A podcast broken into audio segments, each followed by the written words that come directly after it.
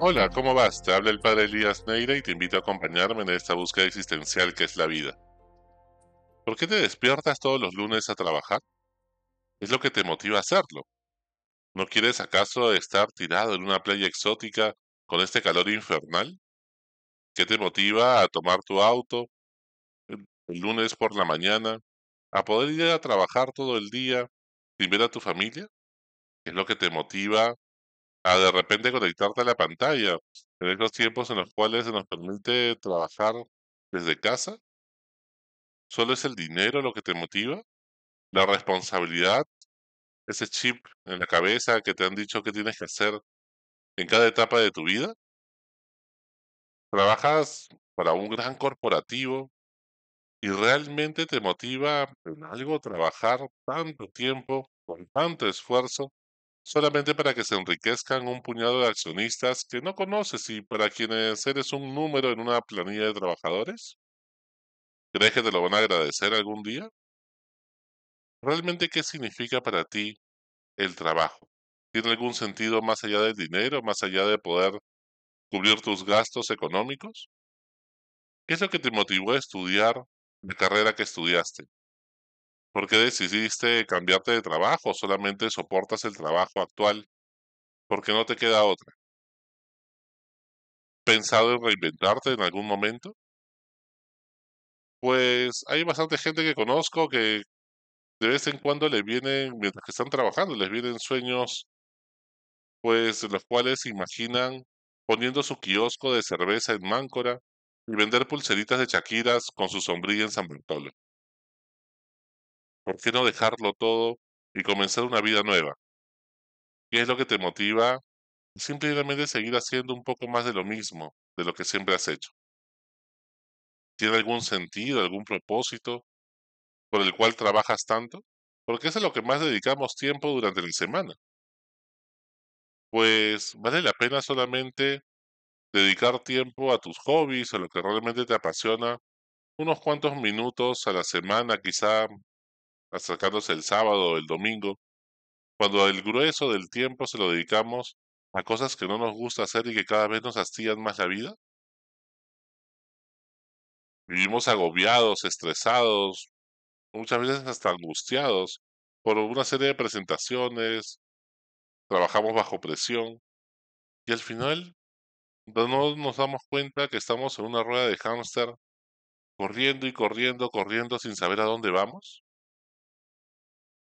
Hay gente que es trabajólica, que siempre pues vive buscando la validación de su jefe, ¿no? Con que su jefe le dé una palmadita en el hombro, le diga que está muy bien lo que está haciendo, eso le basta para sentirse bien, sentirse que son importantes, pues siempre buscaron esa palmadita en el hombro de sus padres, con mucha ansiedad, por querer realmente cumplir las expectativas de sus papás. Y ahora ya no serán sus papás, sino que tienen una voz interior que siempre les dice que tienen que hacerlo todo bien, que tienen que buscar esa misma validación en sus jefes, en la institución, en la organización y en todo lo que implique para ellos autoridad.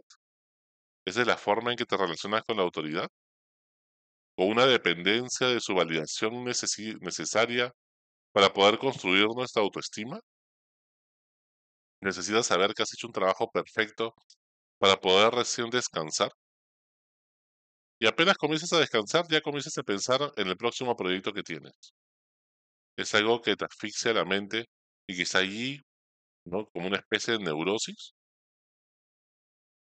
O también te encuentras con colaboradores que viven en el trabajo para evitar estar en su casa, como una evasión, ¿no? De los problemas y las conversaciones difíciles que hemos dejado en casa. Porque de repente la relación familiar o la relación conyugal con la pareja pues se ha vuelto un infierno. Y entonces eh, es un infierno menor, un pequeño purgatorio, el estar en el trabajo. También conozco de esos casos. Seguramente tú también.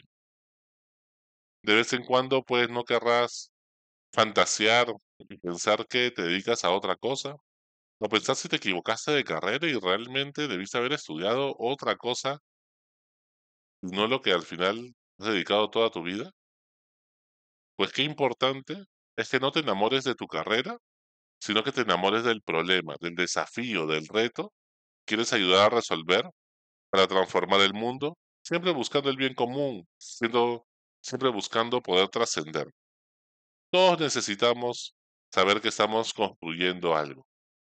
Dicen y cuentan una historia que la cual en el siglo XII, cuando estaban construyendo la Catedral de Barcelona, ¿no? después de, una, de un vandalismo que hubo allí y un incendio, pues iban construyendo y le preguntaron, el jefe de obras le pregunta a un albañil y le dice, ¿qué es lo que estás haciendo? Y el albañil le dice, pues yo me encargo, jefe, de llevar estas piedras y esta arena al otro lado. Es lo que me han encomendado y a eso me dedico todos los días. Iba con su carretilla llevando arena, piedras, ladrillos al otro lado. Le pregunto a un segundo albañil, ¿y tú qué estás haciendo? ¿A qué te dedicas? ¿Qué es lo que te han mandado que hagas? Y ese albañil, pues lo miró a los ojos y le dijo, mira, ¿sabes qué? Yo estoy construyendo un muro. ¿no? Me toca hacer este muro, es lo que me han encargado, y por lo tanto estoy dedicándome a hacer este muro del lado occidental. Y va donde un tercer albañil y le pregunta, ¿tú qué estás haciendo? ¿A qué te dedicas? Y el, este albañil lo miró a los ojos, sus ojos brillaban con la luz del sol, lo miró con una sonrisa y le dijo, yo estoy construyendo una catedral. Los tres albañiles estaban haciendo exactamente el mismo trabajo, pero los tres tenían en mente cosas distintas. Uno tenía solamente la tarea práctica, la cual le habían mandado y que no le encontraba sentido, pero tenía que hacerlo. El otro, pues ya un intermedio, pues sabía que por lo menos estaba haciendo un muro. Pero había un albañil que sabía que estaba construyendo una catedral. Y es que todos necesitamos saber que nuestro trabajo contribuye a construir una catedral. Que por poquito que hagamos en el mundo, quizá nos toca poner nuestro puntito de arena, nuestro granito de mostaza.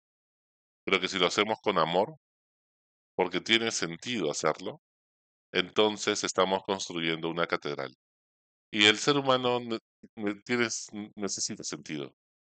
¿no? Como nos dice Víctor Frank, El hombre en busca de sentido, este famoso libro, ¿no? pensado, meditado, reflexionado a partir de la experiencia del campo de concentración, nos dice que las personas realmente en su inconsciente necesitan encontrarle sentido a la vida.